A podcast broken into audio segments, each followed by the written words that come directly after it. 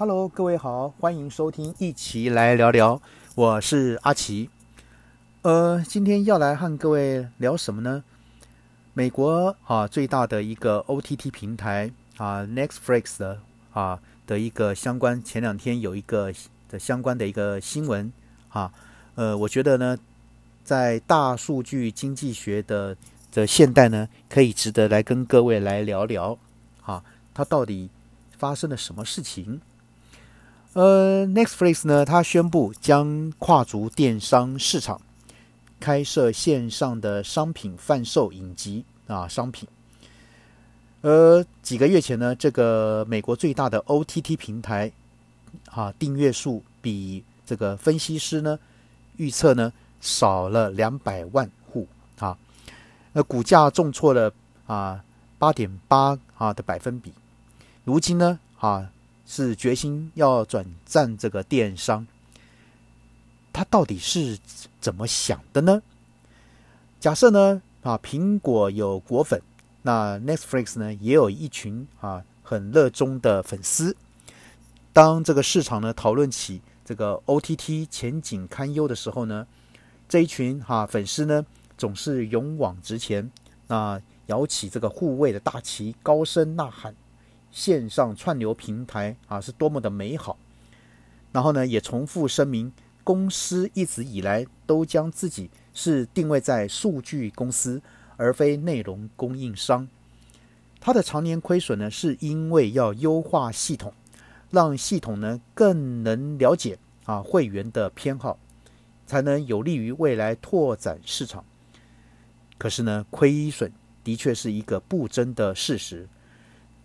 Nextflix 呢，直到今天才决心改变，那实行这个数据公司的一个商业模式，而不知道是真的要回归本质呢，还是做另一种的改变而已呢？市场运作的机制呢，让这个数据公司发了很多钱啊，呃，发了很多财，赚了很多钱。那除了这个商品的实际收益以外呢，啊，就属美国啊这个。特别有的所谓的本梦比啊，梦是梦想的梦。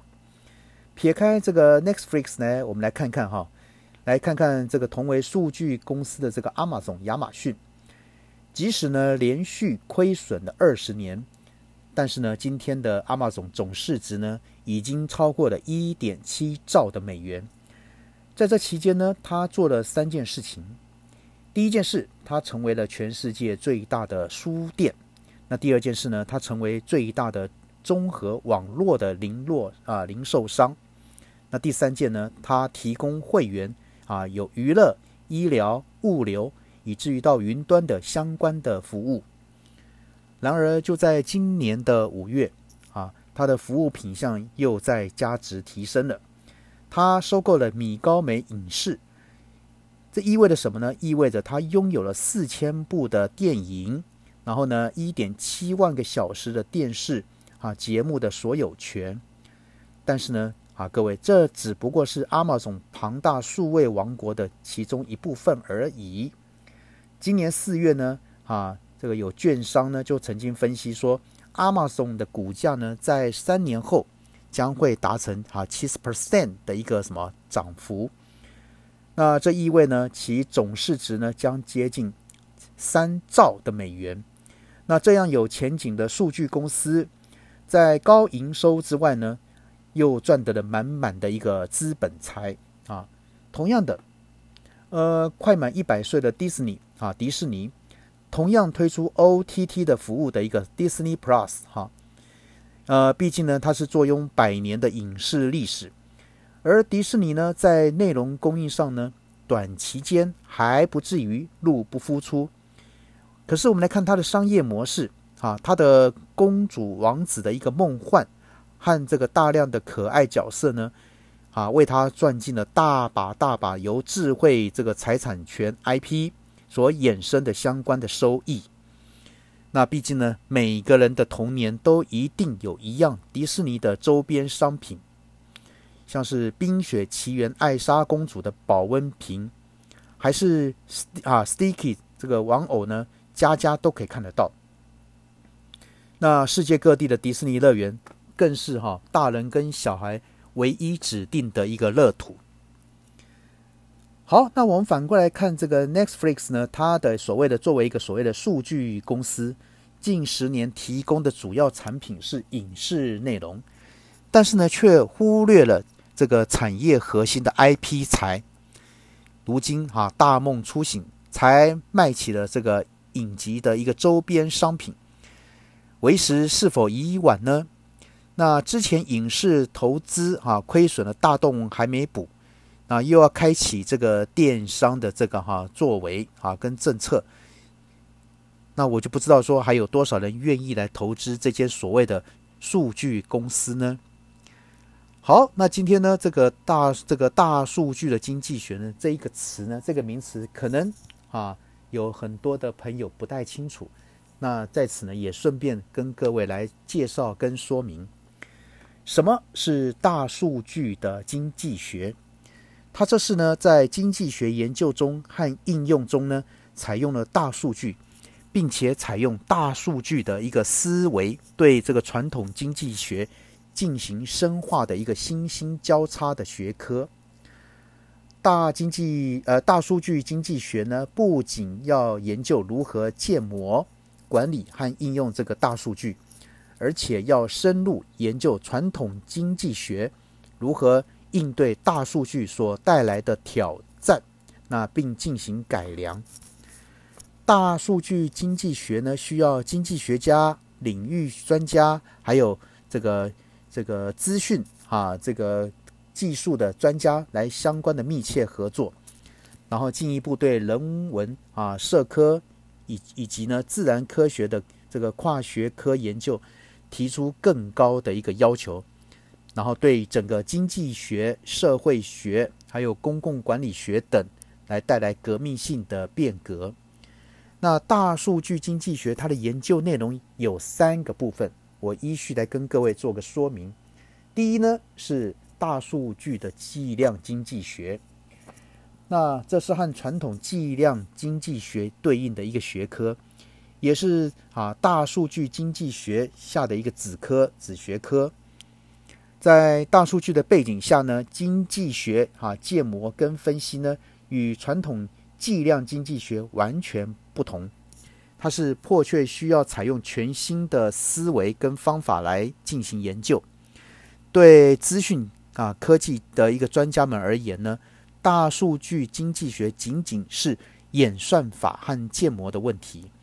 但是呢，如果没有经济学理论的指导呢？没有经济学家的一个思维呢，啊，一定会导致研究方向的迷失。而一些大数据领域的学者认为，哈，他们认为是说，啊，只要相关不要因果，这是呢非常要不得的。因为呢，传统经济学理论至今仍然到处啊有它的一些啊必须跟它的一些智慧的光芒，对经济现象的深入见解。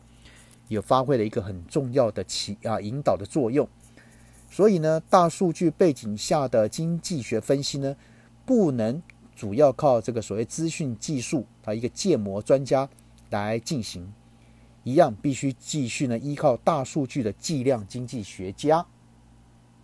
好，那第二部分呢是这个大数据的统计学，如啊前面所所说的。